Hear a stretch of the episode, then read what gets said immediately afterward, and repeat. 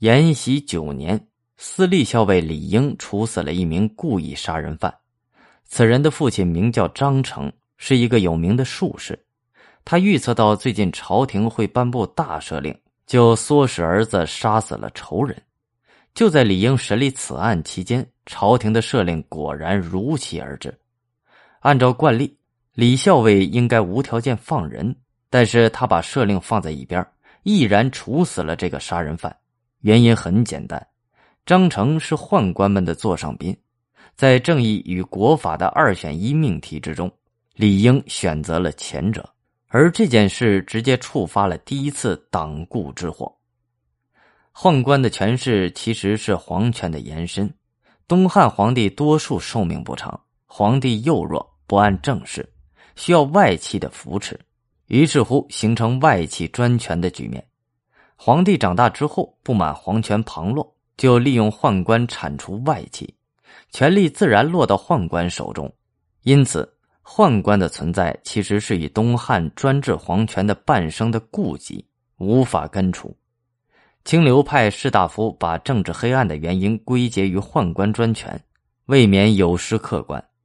另外，宦官群体中并非都是恶人，勇于进谏的吕强、改进造纸术的蔡伦，都是《后汉书·宦者传》中正面的人物。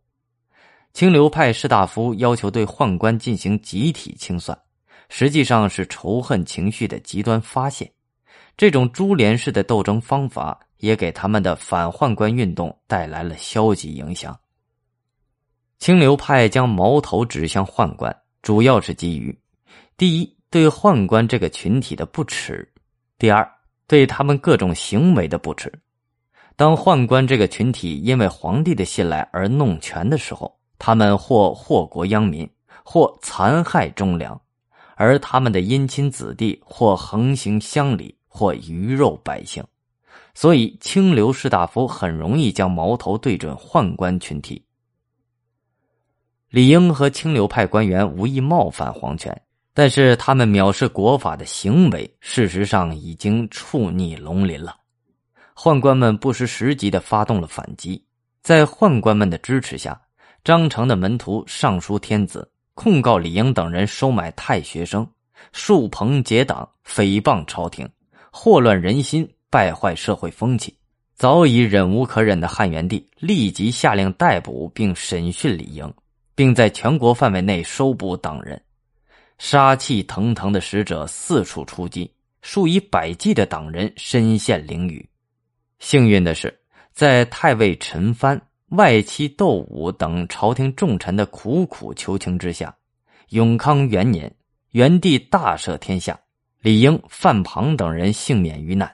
但却禁锢终身，永远不得为官，这是东汉历史上第一次党锢之祸。